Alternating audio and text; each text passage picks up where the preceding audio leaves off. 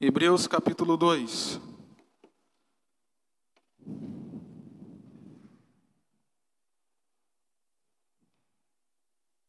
Possa deixar a sua Bíblia aberta nesse texto.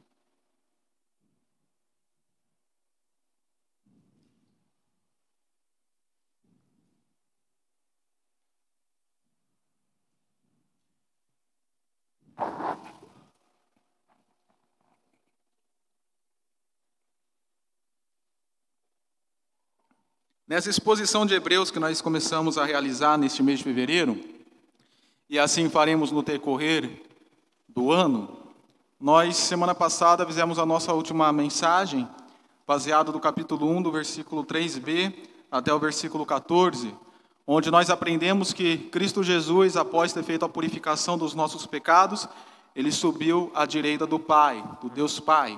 E aí o texto vem sendo destrinchado, mostrando a superioridade de Cristo em relação aos anjos.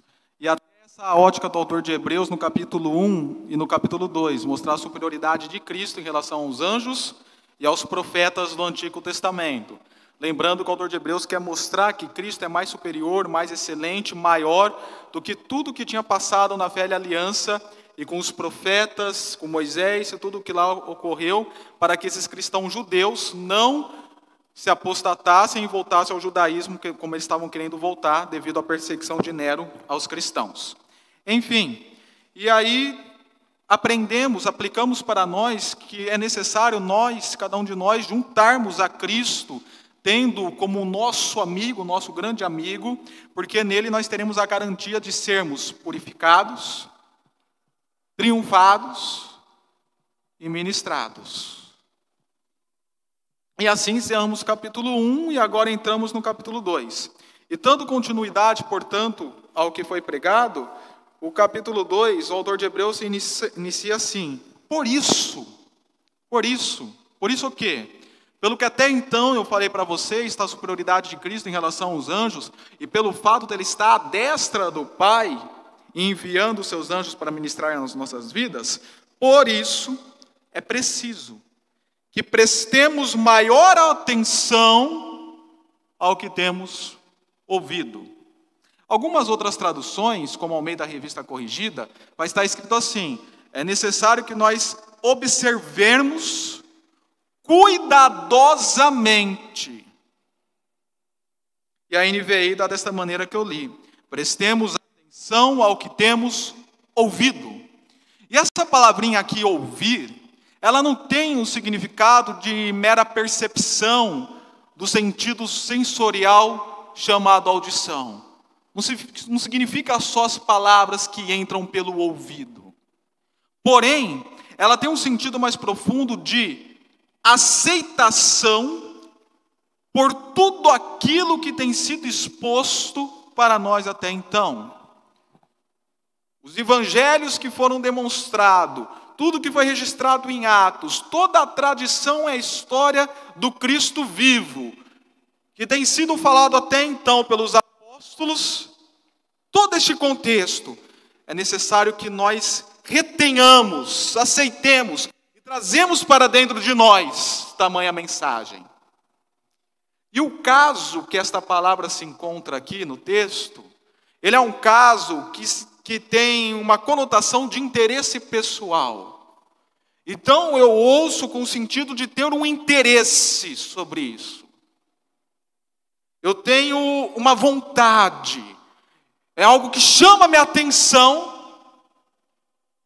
a mensagem, a palavra que está sendo trazida. É interessante notar que no versículo 2 nós temos uma palavra escrita como desobediência. E no original ela é a mesma palavra do ouvido do versículo 1. Mas ela está no sentido negativo. Então, enquanto o autor ele está exortando para que haja interesse pessoal, no versículo 2 ele mostra que aqueles que estavam na antiga aliança muitas vezes não tiveram interesse pessoal pelo que até então estava sendo pregado. E no versículo 13 ele diz assim: Como escaparemos se negligenciarmos? E essa palavra negligenciar tem um significado de não ter interesse pessoal. Então, nos três primeiros versículos, o autor ele faz essa dinâmica de nós termos interesse pessoal em oposição com aqueles que não têm o interesse pessoal. E que tipo de interesse pessoal é esse, afinal? Bem, vamos aqui é, fazer uma exemplificação. O Brasil, no mês de janeiro, fevereiro e agora março, tem passado na Globo aquele reality show chamado Big Brother Brasil, BBB 21. E isso chama a atenção, desperta um interesse demasiado na população brasileira. Eu não sei se você faz parte desses que assistem, espero que não, mas chama a atenção. Tanto que um articulista do Yahoo escreveu um artigo chamado Mas por que BBB 21, Big Brother Brasil 21 é criticado por toxicidade? Mas por que o público não consegue largar? Eu quero ler alguns parágrafos do que ele diz aqui, preste atenção. Nas primeiras semanas, em meio ao festival de cancelamentos dentro do Big Brother Brasil 21, o público falava em cancelar o próprio reality por conta do seu clima tóxico. A situação só piorou com a desistência de Lucas, que eu nem sei quem é, que ganhou o apoio dos espectadores após sofrer inúmeras humilhações dentro da casa. Agora, prestem atenção, agora, o reality show vem batendo recordes de audiência e está em, com um engajamento mais alto do que nunca. De todas Big Brothers que tiveram, inclusive aqueles primeiro, está, esse está sendo mais em alta. Não sei se é devido ao isolamento que as pessoas têm ficado em casa. Isso provoca uma pergunta: se o reality é tão tóxico, por que o público não consegue largá-lo? Outra estrofe. O jeito extremamente agressivo como Lucas Penteado foi tratado no reality foi o que mais chamou a atenção.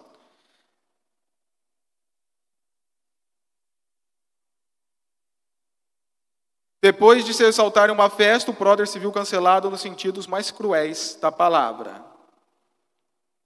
Vamos lá para um outro parágrafo.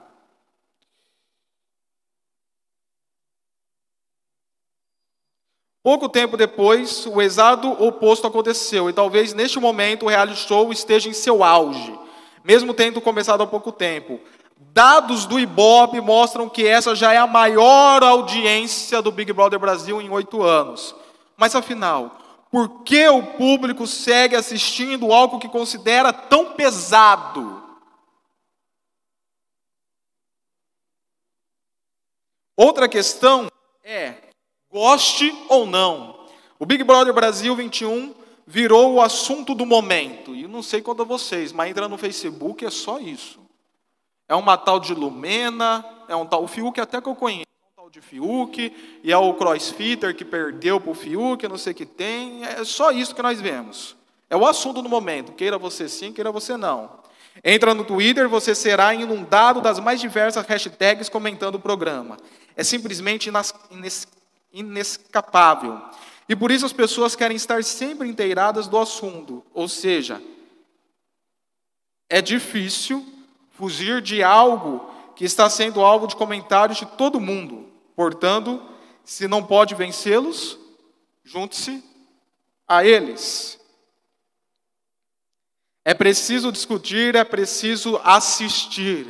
O programa acaba gerando uma energia magnética que simplesmente segue atraindo o público, que está sempre pronto para comentar algo que acontece. E por fim, mais, independentemente de tudo, fato é que, no presente momento, o reality segue sendo um estrodonço sucesso para o bem ou para o mal. O tipo de interesse pessoal que nós somos chamados a termos nas Escrituras, o público brasileiro e talvez você tem tido pelo Big Brother Brasil. Então, até quero questioná-lo. Onde repousa o seu interesse pessoal?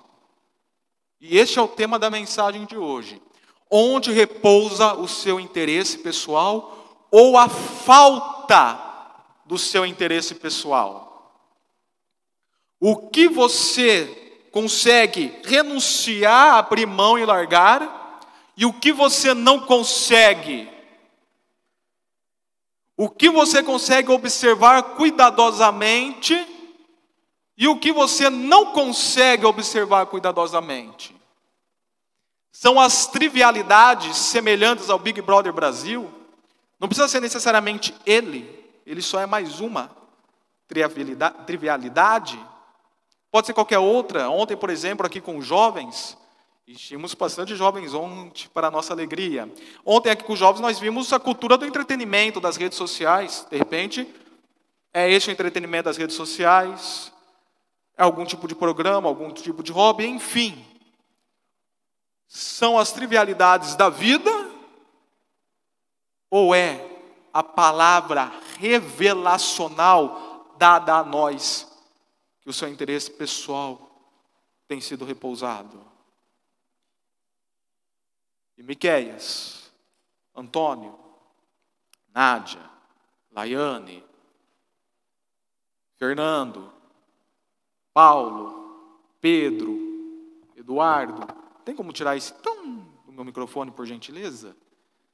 Eduardo, Saulo, Bela.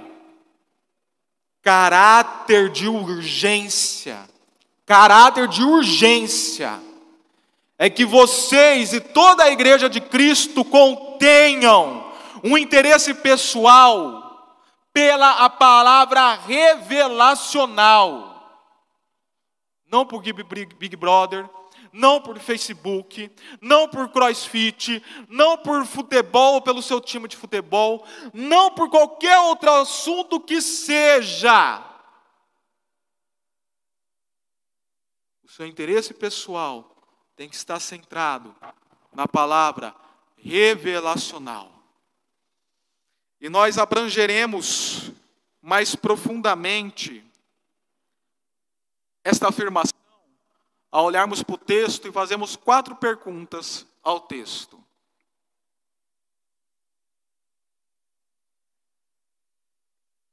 Primeira pergunta: para que eu tenho que ter o um interesse pessoal pela palavra revelacional?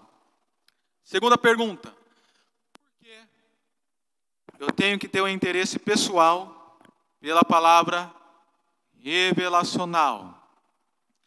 Terceira pergunta: como é que essa palavra revelacional foi revelada ou transmitida? E quarta pergunta, e crucial: qual é esta palavra revelacional, afinal de contas? E nós vamos começar de trás para frente. A quarta pergunta, qual é a palavra revelacional? Nós precisamos saber qual, qual é, primeiramente, para depois mostrar a justificativa, o motivo e como ela foi transmitida. A quarta pergunta, qual é a palavra revelacional? Ela está no versículo 5 ao versículo 10. E vocês vão ler junto comigo. Não foi a anjos que ele sujeitou o mundo que há de vir. Lembra que eu falei para vocês? A superioridade de Cristo em relação aos anjos. Aqui está sendo mostrado que Deus não sujeitou o mundo futuro, o mundo que se manifestará lá na frente, não esse que nós vemos hoje, mas o que virá, não foi ao anjos que ele deu o domínio ou sujeitou. Não foi. E é bom notar que este mundo aqui, a palavrinha que se encontra significa mundo habitável. Não é o mundo filosofia de vida, o sistema que nós temos. É um mundo habitável mesmo, montanhas, universo, cosmos, as árvores, é, é realmente esse tipo de mundo que virá. E aqui nós temos até uma verdade espiritual preciosa. Nós viveremos na eternidade um mundo habitável. Não vai ser sobre nuvens que nós vamos estar pisando. Estaremos em um mundo habitável, dominado e sujeito ao Senhor Jesus Cristo. E este mundo não foi sujeitado a anjos, a respeito do qual estamos falando. Versículo 6. Mas alguém em certo lugar testemunhou, E a palavra aqui tem mais o sentido de exortação. Alguém em certo lugar exortou dizendo, que foi o texto que nós lemos no início do culto, Salmos 8, especificamente versículo, versículo 4, 5 e 6. Que é o homem? Para que com ele te importes, ou como algumas traduções, para que com ele te lembres. E o filho do homem, para que com ele te preocupes, ou para que com ele te visites. Vocês lembram que lemos o Salmos 8 e vimos a grandeza do Senhor, a soberania do Senhor, e como pode um Deus tão grande, tão soberano se preocupar com você?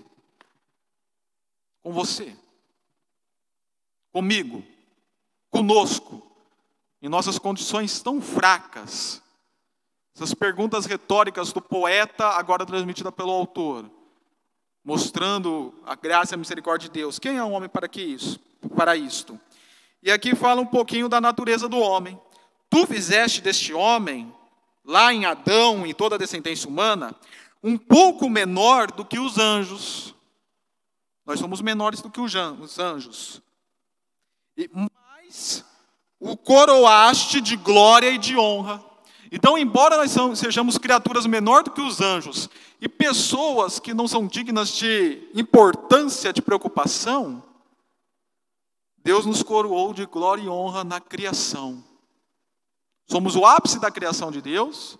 Em Adão, ele deu toda a criação como domínio. Domine você sobre os peixes do mar, as aves dos céus. Levou os animais a Adão para que fosse dado o um nome. Colocou Adão para cuidar e cultivar. E assim por diante. Tudo sujeitaste debaixo dos seus pés. Toda a realidade criacional está sobre o domínio do homem. E isso era de uma maneira plena. O que acontece em Gênesis 3? O pecado entra no mundo. E o pecado entrando no mundo, tudo foi corrompido, inclusive esse domínio pleno que o homem tinha sobre o mundo foi corrompido. Ao lhe sujeitar todas essas coisas, nada deixou que não lhe tivesse sujeito, ou que ele estivesse, estivesse submisso. Agora, porém, ainda não vemos que todas as coisas lhe estejam sujeitas. O universo não está mais sujeito totalmente ao homem, parcialmente. Nós ainda temos um domínio do universo. Isso pode ser visto aí pelas grandes evidências científicas que o homem produz, mas não totalmente. Um exemplo nato vai ser a pandemia. Estamos conseguindo dominar o vírus? Não estamos. Essa bactéria unicelular Miquel hoje falou para mim, infectologista, confirme se é verdade, mas ele falou que é uma informação que ele teve, mas se pegar todos os vírus que está espalhado do corona, não cabe numa latinha de Coca-Cola.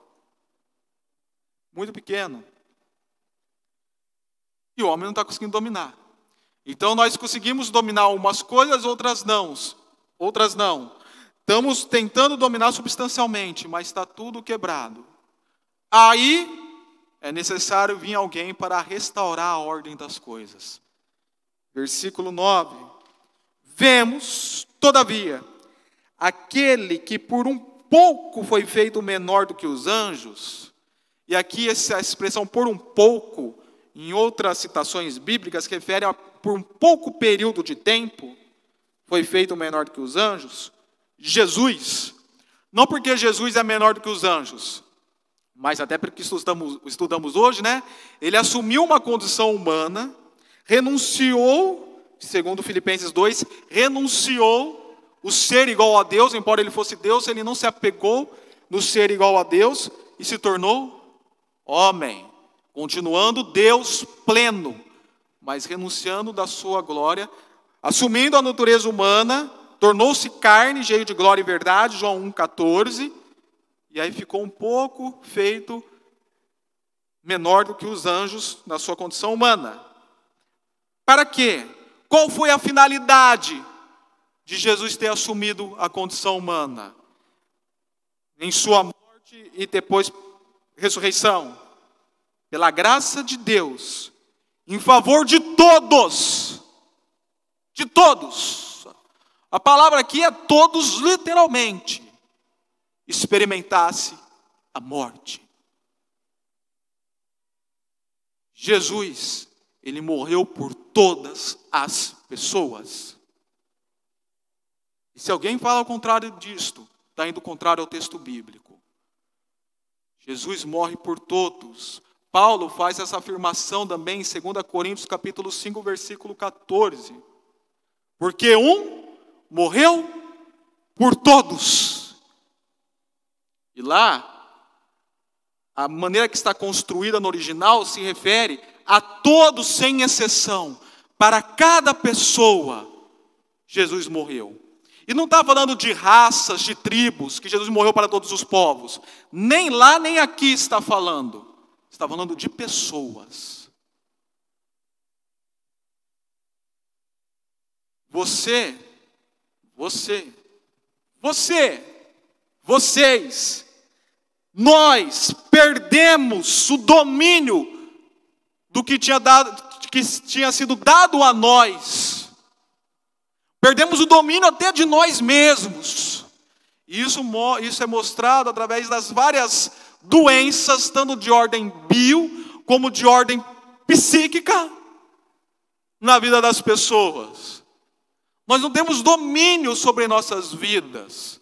É por isso que no próximo encontro dos jovens nós falaremos sobre ansiedade. Perdemos esse domínio. Perdemos lá no pecado original, o relacionamento com Deus. E as nossas vidas estão separadas do Senhor. Nascemos em pecado. E já nascemos condenados para ir à vindoura. E não há nada que possamos fazer que nos restaure.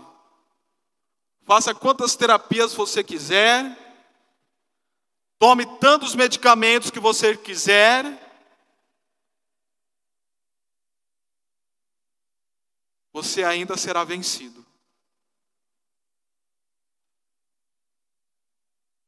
A morte é certa, morrer sem Cristo também é certo, o inferno. As doenças emocionais são certas e por mais que você faça terapia que possa te ajudar temporariamente, substancialmente em uma cura, é certo que você regredirá. Se ficar só naquilo, nada contra, pelo contrário. Eu creio na eficácia, mas limitada da terapia. Mas em especial, a quebra do relacionamento com Deus é certa. E aí Jesus, vendo que nós não tínhamos como pagar o preço, fazermos o que nós quisermos fazer, terapias, remédios, boas obras, religiosidade, isso não nos salvaria. Ele vem e experimenta a morte no seu lugar. Uma morte que era para você experimentar. Mas como você é imperfeito, ele, enquanto perfeito, experimentou. Mas será que todos serão salvos? Tomar cuidado com isso.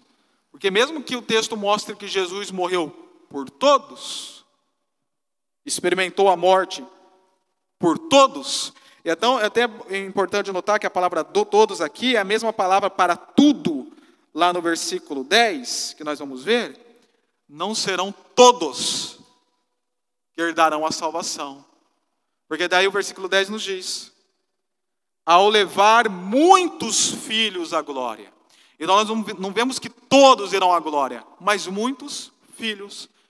Jesus morre por todos, mas a eficácia da sua salvação é só sobre os seus filhos. A suficiência da salvação é para todos, mas a eficiência é só para os filhos dele. Até citando Paulo novamente, agora o versículo 15 de 2 Coríntios 5. Porque Cristo morreu por tudo, logo todos morreram. E a maneira quando Paulo escreve todos morreram lá, já é gramaticalmente diferente, que se refere a certas pessoas, à luz do original. Então, só aqueles que são filhos salvos em Cristo Jesus é que desfrutam da salvação e vão para a glória. E aí confia que Deus, Pai, por quem, por causa de quem, por meio de quem tudo existe, a mesma palavra de todos, do versículo 10, tornar-se perfeito, mediante o sofrimento, o autor da salvação deles. Peraí, então Deus está falando que Jesus precisou se tornar perfeito, mas ele não era perfeito? Era. Mas a palavra perfeição aqui significa obra concluída. Não é que Jesus era imperfeito e se tornou perfeito. Significa que Jesus, ele se adentrou ao mundo, tornou-se carne, viveu entre nós, morreu e ressuscitou. Quando ele fez toda essa obra, a obra foi completada, foi concluída, se tornou perfeita para ser oferecida ao Pai. A sua natureza autossacrificial e sacerdotal sendo apresentada a Deus para a remissão dos pecados dos seus filhos. Isso significa perfeição. E ele se tornou-se perfeito assim por meio do sofrimento. É só lembrar Jesus no Getsemane chorando, clamando, afaste de mim esse cálice, que era a morte violenta a qual ele sentiria, e mas seja feita a tua vontade. Na cruz, nós vemos o sofrimento de Jesus, ele clama, é, Eloi, Eloi, lama sabachthani, que significa? De novo. Amém. Significa, Deus meu, Deus meu, porque desamparaste. Um grito aflito de Jesus. Nesse sofrimento, ele se tornou o autor, e a palavra autor aqui tem o um sentido de comandante, o comandante da nossa salvação. É esta a palavra revelacional. Qual é a palavra revelacional? O homem perde o domínio de tudo, e Cristo vem para restaurar o domínio, especialmente o domínio da nossa salvação para ser apresentada a Deus, a fim de que nós sejamos salvos e conduzidos à glória. Como que esta palavra revelacional foi transmitida, falada e exercida? Versículo 3, parte B e versículo 4.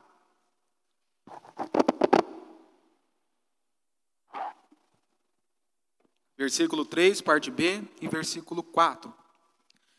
Esta salvação, que nós acabamos de entender o que, que é, a palavra revelacional, primeiramente anunciada pelo Senhor, ou seja, por Cristo Jesus, sempre lembrem disso.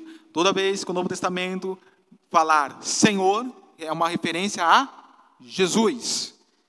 Essa mensagem, primeiramente, foi anunciada por Cristo Jesus e depois confirmada, e a palavra confirmada aqui tem o sentido de validada ou digna de confiança pelos que a ouviram.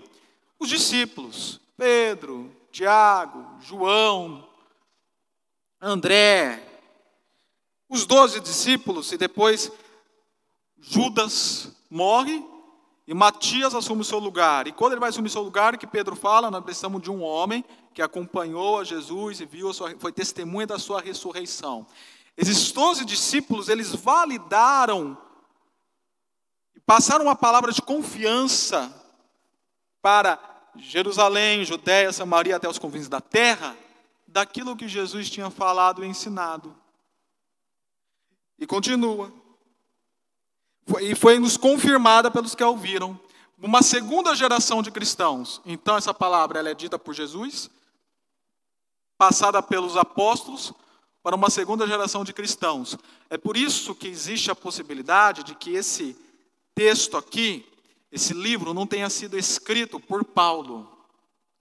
Paulo, muito embora ele não tivesse tido um contato com Jesus humano, ele foi diretamente, a revelação dada a ele foi diretamente por Jesus. E ele não fez parte de uma segunda geração de cristãos, ele fez parte da primeira geração de cristãos, por ter visto o Jesus ressurreto que foi a ele revelado em Atos. Então, muitos entendem que esse livro foi escrito por, uma, por alguém de uma segunda geração de cristãos. E a maior possibilidade é que tenha sido escrito por Apolo, mas não passa de hipótese.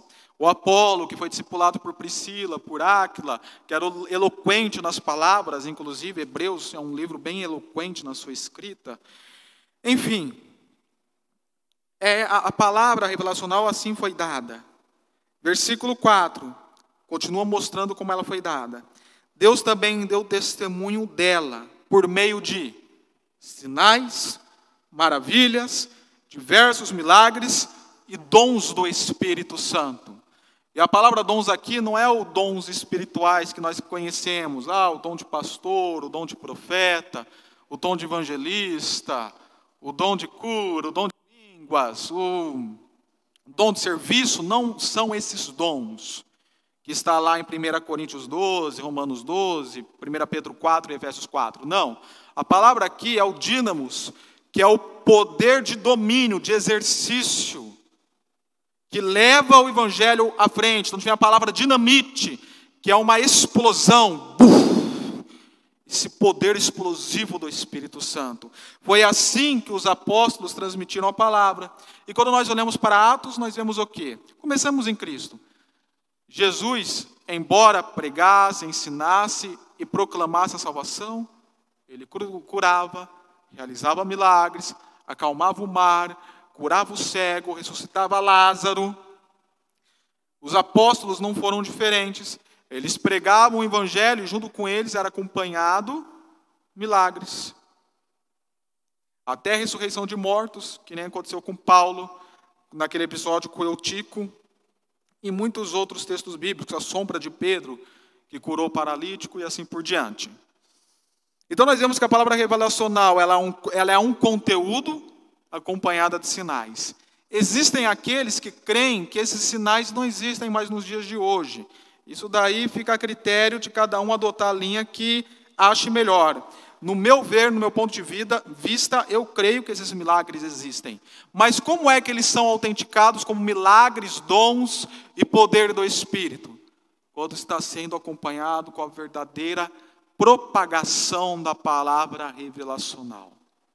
Se você entra no ambiente e vê várias manifestações de curas, milagres, não sei a todos vocês, mas eu já cheguei a ver pessoa até vomitando tumor do meu lado mas não vê conteúdo escriturístico, não vê Bíblia, não vê a centralização da pessoa de Jesus, aquilo é questionado, é questionável. Até mesmo porque esse tipo de milagres acontece até em outros centros que nós sabemos. Os milagres, eles nunca chamam atenção para si mesmo, os milagres eles nunca chamam atenção para a igreja que está promovendo os milagres e nem para a pessoa que está promovendo os milagres. Ah, vamos naquele pastor poderoso que ele coloca o lencinho na cabeça, tira e a doença vai embora. Eu lembro que eu era adolescente, me obrigaram, eu não queria, me obrigaram a ir numa campanha para tirar meus tiques nervosos. Só piorou o negócio. Aí puxa o lencinho e tal. Aí o pastor chamou as pessoas na frente, Ofertantes, quem vai dar menos que 50? Vem para o lado esquerdo. Quem vai dar mais que 50? Lado direito. Eu quero falar uma coisa para vocês. Vocês vão receber bênção, mas não igual a desses daqui. Esses daqui vão receber mais. Então, irmãos, é, fé demais cheira mal. Já existe um livro com esse título. Fé demais cheira mal. E nesse livro é mostrado muitas manipulações humanas para falar de milagres. Em Descalvado, nós tivemos uma época, na época que eu cheguei na cidade, um tal de profeta da luva. Vocês lembram disso? Profeta da luva. Inclusive, um dos nossos foi lá no profeta da luva. Ele colocava a luva para ministrar cura, libertação na vida das pessoas. Uma igreja totalmente desprovida de conteúdo.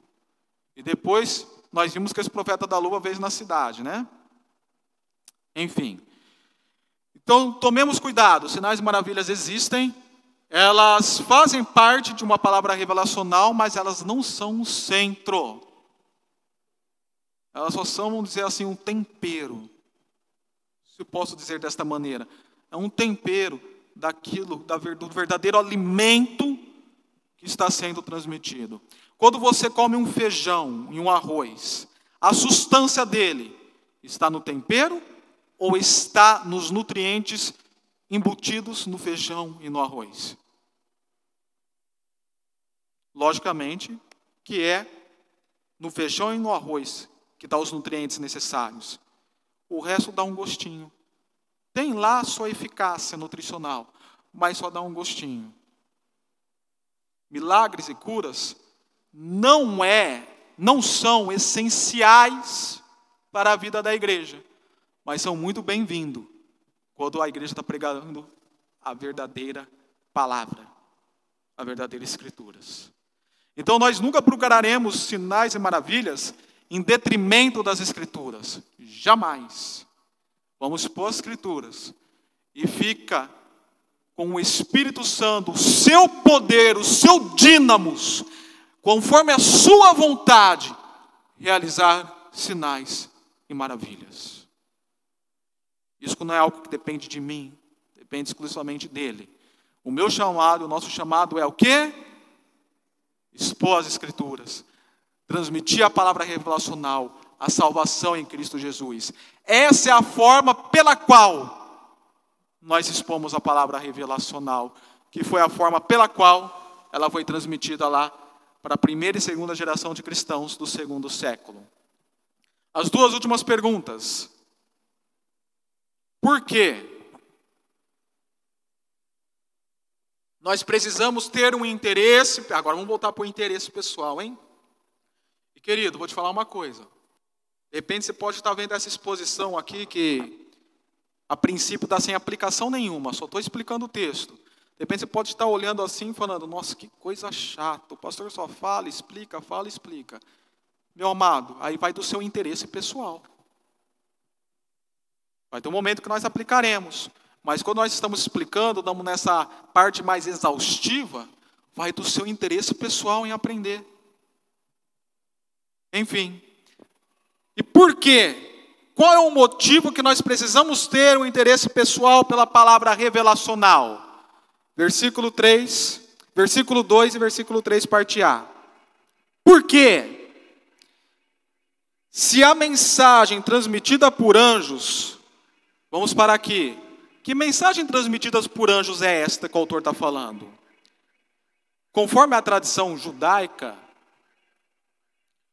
a lei dada a Moisés foi por meio de anjos.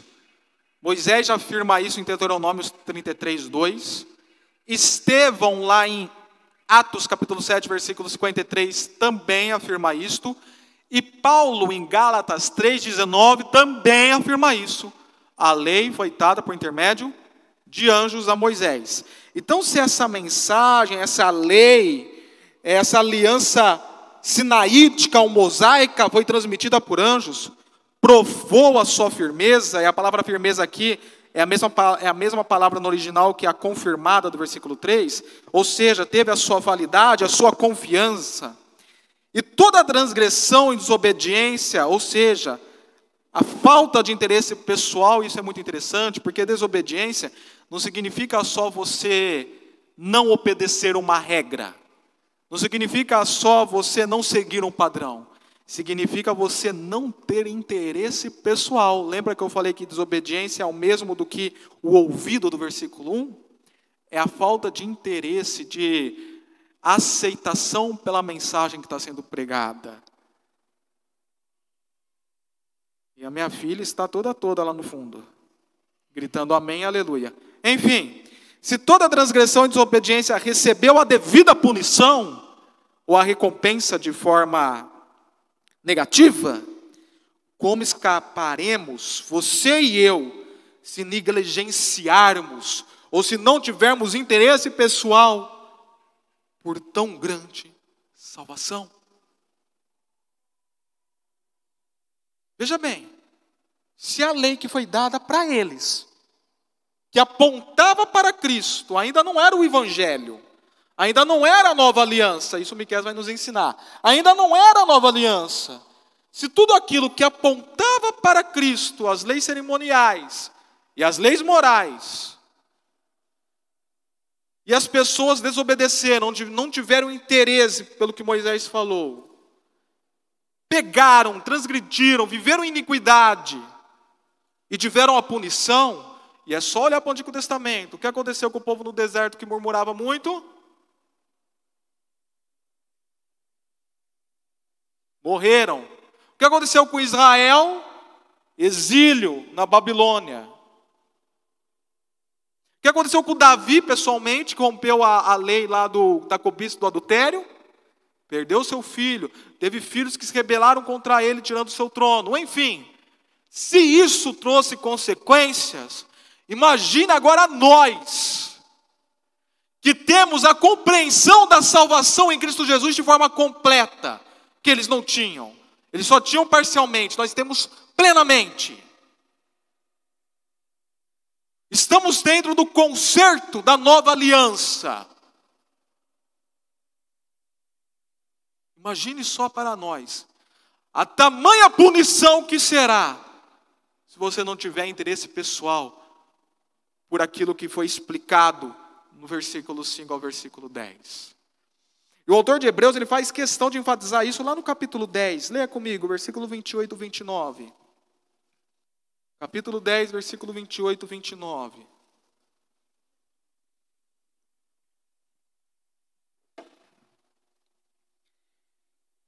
Quem rejeitava a lei de Moisés morria sem misericórdia pelo depoimento de duas ou três testemunhas.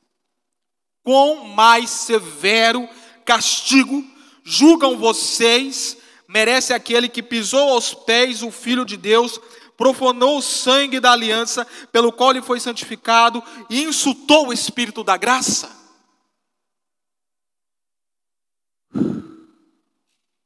Eu espero que eu, eu espero que você, não estejamos dentro desse grupo. Eu vou te falar, você está ouvindo a mensagem hoje.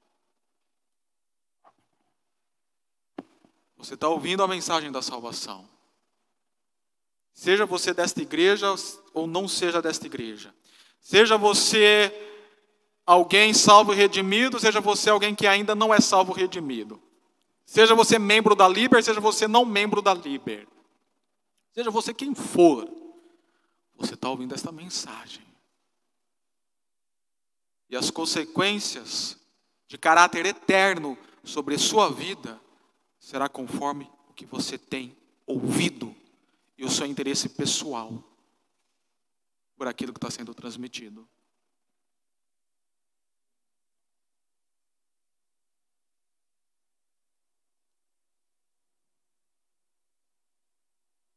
Jesus já deixou a entender também, deixou muito explícito, melhor dizendo, que para nós o juízo seria mais pesado que foi para Sodoma e Gomorra, do que foi para os ninivitas, porque eles ainda não tinham a compreensão completa de Cristo. Nós temos. Onde repousa o seu interesse pessoal, afinal de contas? Onde repousa? Esse é o motivo de você ter interesse pessoal pela palavra revelacional, para que não sofra a pesada punição eterna, condenação vindoura sobre sua vida. Então, é hoje, a resposta é hoje. O feedback do sim, do não, pelo interesse pessoal em relação à palavra revelacional é hoje, não é amanhã. Amanhã talvez você esteja recebendo a recompensa ou a punição, baseado no que você está ouvindo hoje. Então, se há algum momento para se reconciliar com Deus, como disse Paulo, também em 2 Coríntios 5, reconcilie-se hoje. Última pergunta a ser respondida: para quê? Qual é a finalidade de termos interesse pessoal pela palavra revelacional? segunda parte do versículo 1. Para que jamais nos desviemos. A palavra desviar aqui tem o sentido de ir para longe, vaguear, sumir, se afastar. Você já viu aquelas pessoas? Veio para a igreja, muitas vezes foi criada na igreja, some se afasta, vai para longe. O que aconteceu? O que aconteceu que essa pessoa não ficou no nosso contexto? Aqui a questão não é se perdeu ou não a salvação, porque nós não cremos nisso, nós cremos que uma vez salvo, sempre salvo. Nós cremos piamente nisso. A, a, a discussão não é esta. Isso daí nós podemos abordar depois numa escola doutrinária. Mas o que acontece é que as pessoas se desviam, vagueiam para longe, se afastam. Vocês já ouviram o caso de Elvis Presley, filho de pastor presbiteriano? Aprendeu a tocar piano na igreja? O que aconteceu? O Elvis. E muitos outros exemplos. O que aconteceu com a flor de lis?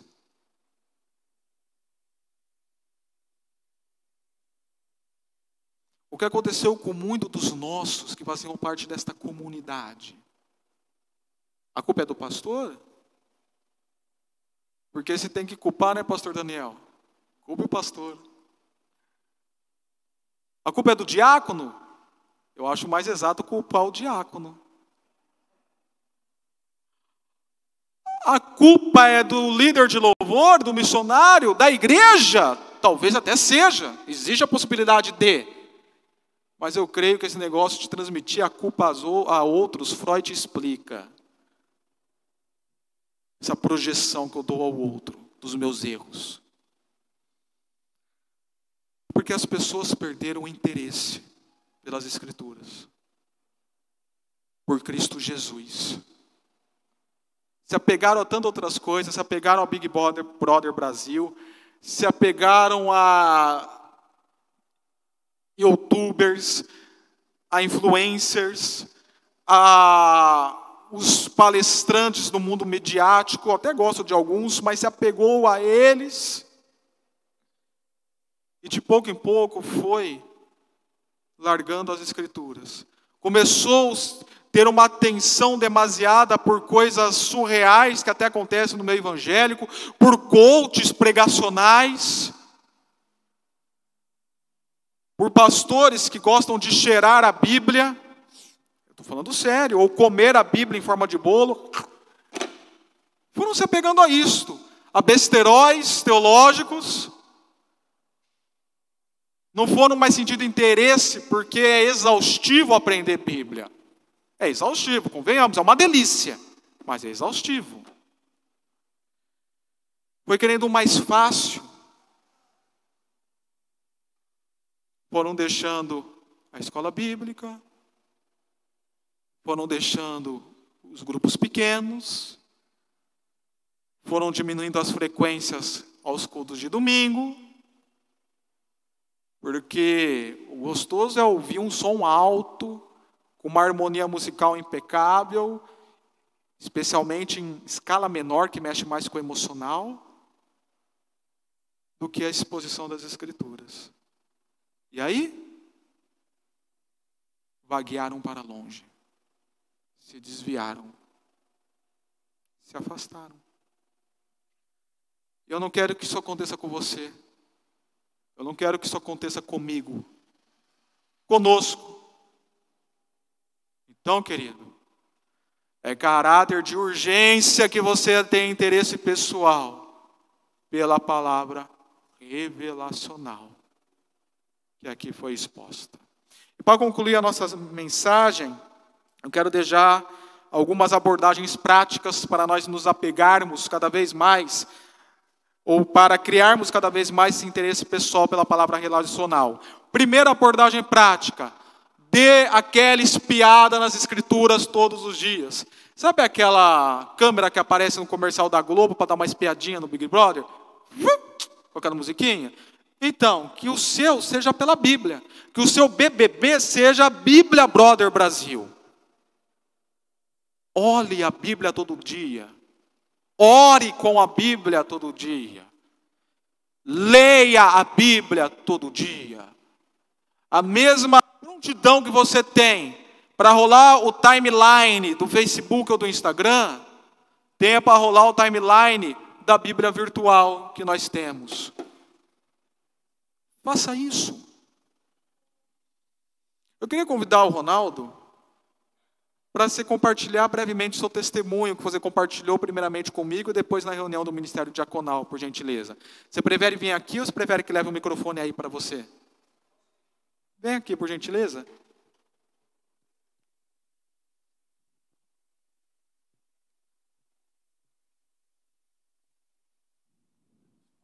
Isso. Tá. Bom, é assim, uh, o pastor comentou do Diário da Hora Silenciosa. E deu uma sugestão. Posso tirar? Ele deu uma sugestão para eu deixar o Diário da Hora Silenciosa ah, em cima da mesa do escritório, tá? que é para não ter é, perigo de esquecer, não passar nenhum dia, tudo. E eu acabei acatando essa sugestão que ele deu, acabei deixando em cima da minha mesa. Então, todo dia, uh, eu já chego, ponho o computador para ligar, enquanto vai ligando, vai ligando tudo, eu já faço a leitura da, do dia, né? E isso se tornou um hábito, se tornou uma, uh, um hábito diário, tá? Tanto é que acabou do diário da hora silenciosa e eu comecei de novo, né? Porque é, eu, eu, li uma vez que a, a mesma palavra ela pode servir para a gente hoje, amanhã, não importa o dia que é, ela sempre vai ter um significado diferente. Tá? E como não teve outro livro esse ano, eu dei sequência no mesmo. Então eu voltei do, do zero tá? e estou seguindo de novo. Então foi isso aí, eu acatei a sugestão e está sempre ali. Amém. E me alegra muito, obrigado. Me alegra, sim, Genisa. Me alegra muito o coração quando eu abro o status do WhatsApp e vejo lá a, o compartilhar do Rogério. Sempre estou ciente. Ele compartilhando o devocional que ele fez. A Laiane muitas vezes colocou, a Marília. Vocês não sabem o quanto isso alegra o coração de mim, pastor. Imagina do nosso Senhor. Espie as Escrituras, olhe as Escrituras todos os dias. Outra abordagem prática Anote tudo que você aprende na Liber. Tudo. Seja PD, seja GPs, a pregação de hoje. Tome nota. Muitas vezes eu vi a Nádia assim fazendo, a Eliana assim fazendo. O pastor Daniel fez hoje. Pastor, há quantos anos, pastor? Pastor há 25 anos, mais do que o dobro do que, mim, do que eu. Tomou notas por que nós não podemos fazer isto? Tomarmos notas. Quando eu estou sentado, tomar nota. Para aprender mais das Escrituras. E revermos isto durante a semana. Eu lembro que lá no CDS, que era a lição dada, a aula dada, a aula estudada. Quando eu fiz o estágio no CDESC. Pregação dada, pregação estudada durante a semana. Existe no mundo da pedagogia de que cada vez que você usa um sentido sensorial do seu corpo, você retém a mais aquilo que está sendo objeto de conhecimento. Então, se eu ouço, eu retenho tantos porcentos daquele conteúdo. Se eu ouço e escrevo, essa porcentagem aumenta. Se eu ouço, escrevo e vejo ou leio, é por isso que eu fiz questão de vários anos colocar os slides da mensagem aqui. Não é porque eu sou pregador Nutella, né, Miquel? Não é porque eu sou quero fazer graça, é porque eu sei o potencial que isso tem para ficar gravado na sua mente. Você vai receber mais ainda. Se você rever aquilo que foi pregado, mais ainda você estará retendo aquele conhecimento. E sabe uma outra maneira que nós retemos o conhecimento? É ensinando, é falando. Quando você ensina e quando você fala, aquilo que você aprendeu vai ficar mais ainda gravado. Então, Transmita a palavra revelacional. Fale da palavra para outros, pregue a palavra, passe adiante, expõe, evangelize, faça que nem Paulo falou para Timóteo: pregue a palavra, seja em tempo ou fora de tempo, fale. Uma última abordagem para encerrarmos. Pergunte, não fique com dúvida. Questione o seu pastor. Fale com ele. Eu lembro que há um mês atrás, ou não, na verdade foi uns dois meses, antes, antes de eu sair de férias. Acabou o culto, o Almeida, o Sebastião Almeida parou lá na porta e perguntou. Tirou duas dúvidas, que não me alegrou tanto o coração. A Isla sabe, eu comento com ela, me alegra tanto o coração quando alguém vem me questionar, perguntar, não para querer debater com o pastor, que eu não estou aqui para debater com você, querido. Eu estou aqui para te ensinar. Se você quiser debater, entra num grupo de debate no Facebook. Você não vai debater comigo. Se eu ver que você quer debater, eu estou fora. Eu estou aqui para te ensinar. Eu aprendi com o Wilson Porte isso lá de Araraquara, na consagração do Diego Venâncio. Quando ele pregou. Paulo fala isso para Timóteo: fuja das discussões insensatas. Eu não vou debater com ninguém aqui da nossa igreja. Agora, se você está vindo para aprender, eu estou mais do que disposto e apaixonado para te ensinar. Então pergunte para cristãos mais experimentados, você vê que tem esse dom de instruir, de palavra do conhecimento, de mestre, palavra da sabedoria, pergunte para aprender. Não fique com dúvida não. E assim, criemos esse interesse pessoal pela palavra revelacional em nome de Jesus. Vamos orar.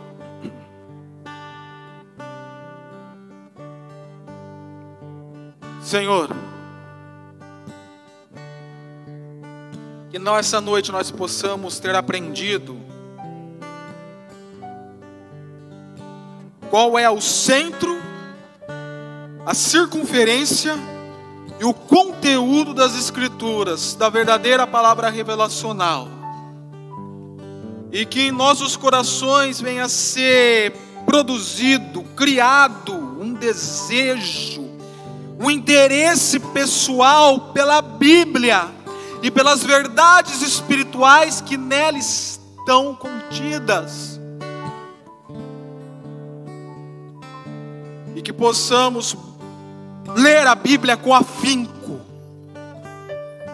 que possamos beber das Escrituras, que possamos reter e retirar o mel do favo de mel das Escrituras e vivemos uma vida de doçura. Possamos aproveitar aquele conteúdo que tem sido colocado na mesa por nossa convenção, denominação, igreja local, por pregadores sérios que possamos, possamos encontrar na internet. E os nossos corações ser, como diz o, o, o título daquele livro, nossos corações serem apaixonados pela Bíblia, especialmente pelo centro e circunferência da Bíblia, como falou Lutero, que é Cristo Jesus centro da palavra revelacional, conforme vimos na exposição de hoje. Nome de Jesus. Amém.